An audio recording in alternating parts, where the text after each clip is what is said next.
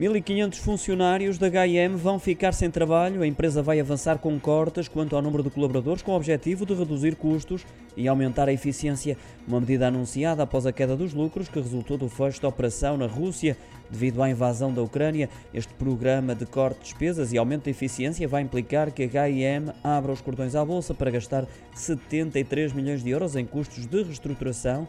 Vai, no entanto, permitir, segundo as contas da empresa, poupar perto de 183 milhões de euros por ano a partir do segundo semestre de 2023.